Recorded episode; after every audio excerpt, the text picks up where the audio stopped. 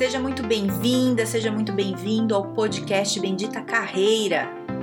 Eu sou a Carol Pires e aqui a gente fala sobre estratégias, dicas, conselhos, cases, habilidades, enfim, tudo para te ajudar a melhorar no mundo do trabalho. Fica comigo que eu tenho certeza que vai te ajudar.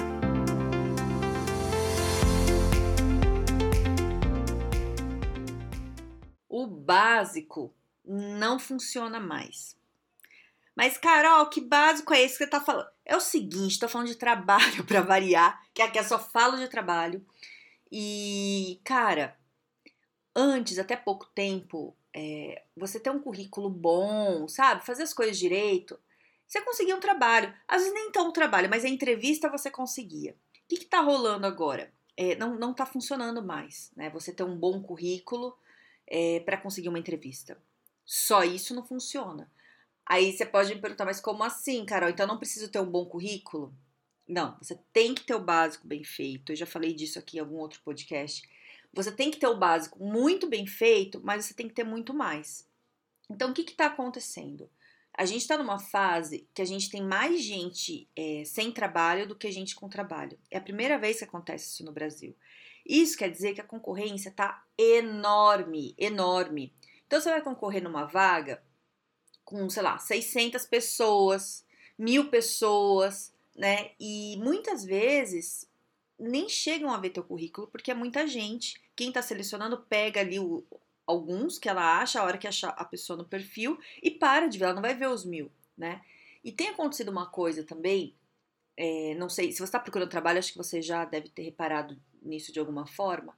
Tem algum, algumas empresas que contratam empresas de tecnologia para seleção, né, recrutamento e seleção, e é automático todo o processo. Então você faz o teu currículo, é, você não vai colocar o teu currículo, você não envia, né? Você tem que preencher um cadastro.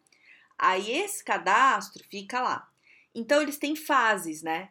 É, aí o que, que acontece? Estou tentando falar isso com jeito, mas o que acontece? Muitas vezes nenhum ser humano vê teu currículo você é, passa por, por uma automatização, eles colocam filtros. Então, no teu currículo tem que ter tais palavras, no teu currículo tem que estar de tal jeito, tem que ter tal habilidade. Se isso não tiver escrito no teu currículo, ele não vai passar. Às vezes você até tem habilidade, mas você não usou a palavra-chave que o recrutador colocou ali para te selecionar.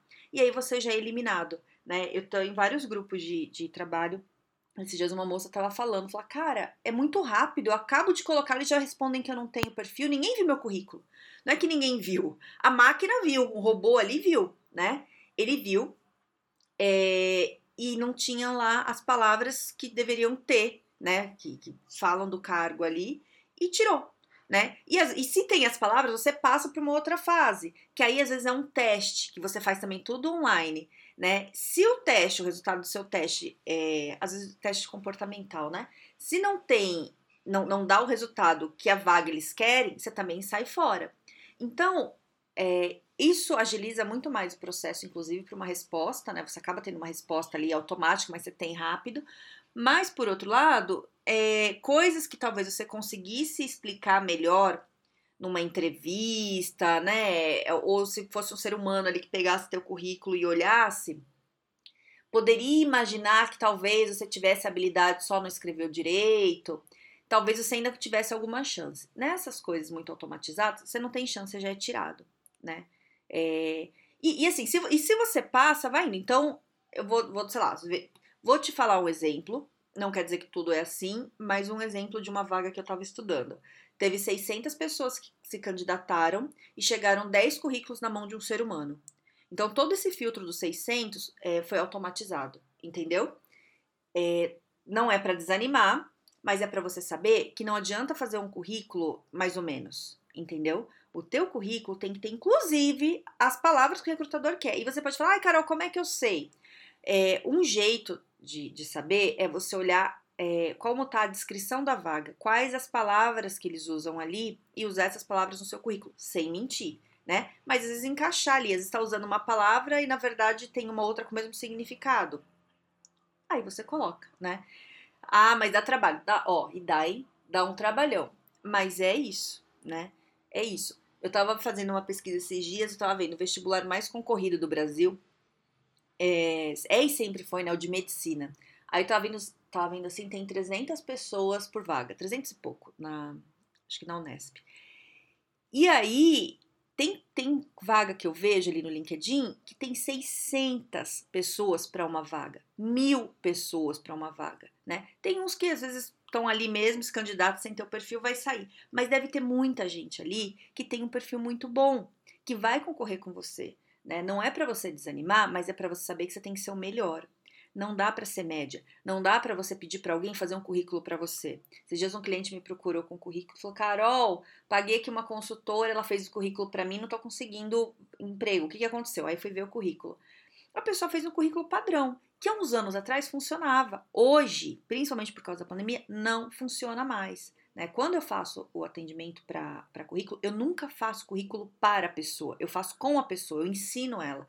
E eu tenho que saber quais são os diferenciais dela. Então, na hora da nossa conversa, que a gente está fazendo currículo junto, é, eu, eu, tento descobrir ali da pessoa o, o que, que, ela tem de bom que o resto não tem, para a gente colocar isso no currículo, né? Eu ajudo a fazer todas as palavras-chave, a gente vai procurando, tem uns trabalhinhos para fazer. Bom, e aí a gente consegue fazer uma coisa bem é, adaptada para a pessoa, que valorize ela. Não dá para fazer a média, entendeu? E isso você tem que ficar atento. Porque você tá fazendo um currículo aí, você tem um currículo aí antigão e tá usando o mesmo, cara, mexe nesse currículo. Põe o que, que só você tem, né? Quais são suas habilidades pensando nas palavras que o recrutador vai procurar na hora que, que for selecionar teu currículo. Então, é, por isso que eu tô falando, o básico não funciona mais. O básico era o currículo médio, né? Não dá. Um, essa semana um cara que trabalhou comigo me, me chamou e ele foi demitido tal, falou, Carol, você pode olhar meu currículo? Aí eu abri o currículo dele. Cinco páginas. Cinco páginas. Não pode ter currículo de cinco páginas. Não precisa. Tava cheio de espaço no meio. Aí eu falei, ó, diagrama aí melhor, né, esse currículo, tem que caber em duas páginas, dá uma resumida, tal, né? Porque não dá, é muita coisa. Então, teve um, uma outra pessoa que estava conversando esses dias também que falou que o currículo estava com oito páginas. Cara, isso é quase um TCC. Não é, a pessoa que está recrutando é, não, não consegue avaliar isso se for uma pessoa, né? E, e é o seguinte, você também é avaliado pelo seu poder de síntese, né? É, eu fiz um monte de coisa na minha vida, um monte. O que, que eu coloco no meu currículo? Eu coloco o que eu sei que vai fazer diferença para aquela vaga específica. Eu tenho que mudar, eu tenho que ter um currículo para cada vaga que eu vou que eu vou me candidatar, né? Se é um pouco diferente, se é o que estão pedindo, você muda, né? Dá um trabalho. E é isso que eu vou falar de novo. O básico não funciona. Você fazer o que você sempre fez ou o que as pessoas falam, ai, ah, faz aí que tá bom. Não tá bom mais, não tá bom. Você tem que fazer muito mais. Então, isso é o currículo. O teu currículo ele tem que ser muito, muito, muito incrível. Tem que estar tá muito bom. Tem que ter uma síntese boa. E ó, e vou te falar uma coisa. É, o currículo muito colorido, cheio de coisa, depende da área que você tá. Sabe assim, com uma diagramação diferente, todo cheio de coisa?